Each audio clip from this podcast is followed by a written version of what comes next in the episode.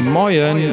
Es ist schon wieder 17 Uhr und Zeit für FOMO. Was habe ich heute verpasst? Heute ist Freitag, der 26. November 2021. Aber Moment mal, heute ist Black Friday. Friday. Mein Name ist Don Pablo Mulemba und heute geht es um erschreckende Varianten, Sachsen als World Champion und den Staatsfan Nummer 1.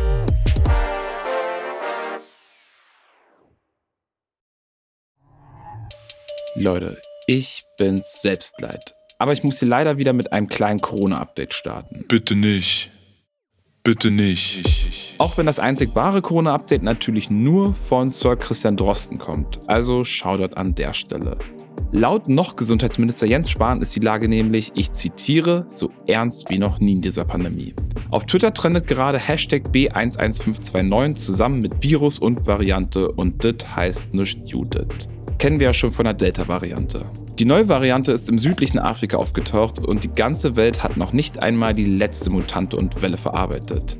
ExpertInnen befürchten nämlich, dass die Variante B11529 wegen ungewöhnlich vieler Mutationen hoch ansteckend sein könnte und unsere heiligen Impfschutzschilde viel leichter durchdringen könnte als die Delta-Variante. SPD-Gesundheitsexperte Karl Lauterbach hat dazu getwittert, nichts ist schlimmer als eine neue Variante in eine laufende Welle hinein schmeckt gar nicht.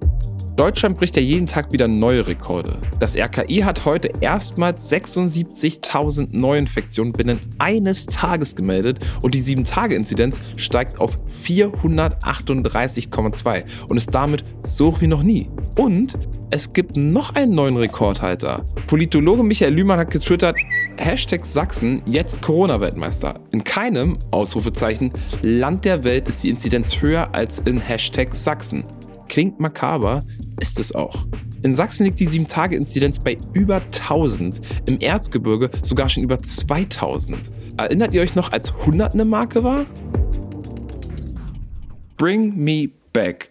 Also nicht in die Zeit von 100er Inzidenzen, sondern in die Zeit, als Corona noch kein Thema war. Wenn ihr davon jetzt noch ein wenig Ablenkung braucht und sowieso zu Hause rumsitzt, um Kontakte zu vermeiden, we got you. Was wäre FOMO Friday ohne unsere Lieblingskategorie Bingen am Freitag? Ab heute kann man die lang erwartete Bushido-Doku-Reihe auf Amazon Prime streamen. Die wurde ja schon kontrovers diskutiert. Unzensiert Bushidos Wahrheit hat sechs Teile und soll tiefe Einblicke in Bushidos Leben und seine Verbindungen zu Arafat Abu Chaka geben. Ich habe Lisa Ludwig gefragt, was man vorher unbedingt über die Bushido-Doku wissen sollte. Sie ist Chefredakteurin vom Movie Pilot. Lisa, ähnlich wie ich bist du auch mit der Musik von Bushido aufgewachsen. Denkst du, es gibt für dich noch überraschende Erkenntnisse in der Doku? Ich muss sagen, ich glaube schon, weil offensichtlich gab es ein, oder gibt es einen riesengroßen Unterschied zwischen dem, wie Bushido mit seinen Clanverbindungen und seiner vermeintlichen brüderlichen Freundschaft zu Arafat Abu Chaka über Jahre hinweg nach außen getreten ist und welches Image, welches Gangster-Image darüber aufgebaut wurde und dem, was da konkret hinter den Kulissen abgelaufen ist.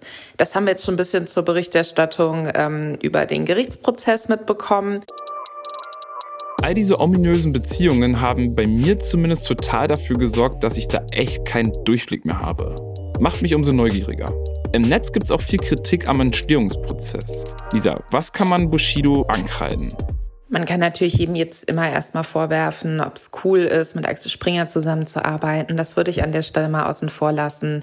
Aber jeder, der sich so ein bisschen mit Deutschrap beschäftigt hat, weiß, dass Bushido sich einfach über die Jahre mit extrem vielen Menschen, auch Leuten, die auf seinem Label erst guter Junge gesigned waren, überworfen hat. Und ähm, ich glaube, es gibt sehr viele Menschen, die theoretisch sehr viel zu Bushido sagen könnten und auch zu dieser Clan-Dynamik sagen könnten. Und ich glaube, es mir persönlich wäre es wichtig, damit es sich echt und ehrlich anfühlt, dass äh, da auch Leute zu Wort kommen, die da vielleicht nicht ganz so wohlwollend ihm gegenüberstehen und die da die Schuld in vielem, was Verhalten angeht, auch bei ihm sehen. Danke, Lisa. Apropos, das Beta-Tour Bushidos Nacken steht übrigens für Bingen. Und damit kommen wir zur nächsten Empfehlung. Und die bin ich euch schuldig, denn über die Vorbereitung zum Squid Game im Real Life vom YouTuber Mr. Beast hat meine Kollegin Denner ja hier schon am letzten Freitag gesprochen.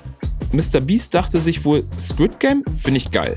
Warum nehme ich nicht einfach mal 3,5 Millionen Dollar in die Hand, um das komplette Set der Netflix-Erfolgsserie nachzubauen, um dort dann eigene Games zu hosten? Und jetzt sind die ersten Games eben online und das Video hat schon nach nur einem Tag über 55 Millionen Views. Also ich habe die Serie nicht gesehen, aber ich kenne natürlich die ganzen Bilder aus dem Internet und ich weiß so grob, worum es geht. Und ich muss sagen, dass dieser Nachbau schon ziemlich täuschend echt aussieht.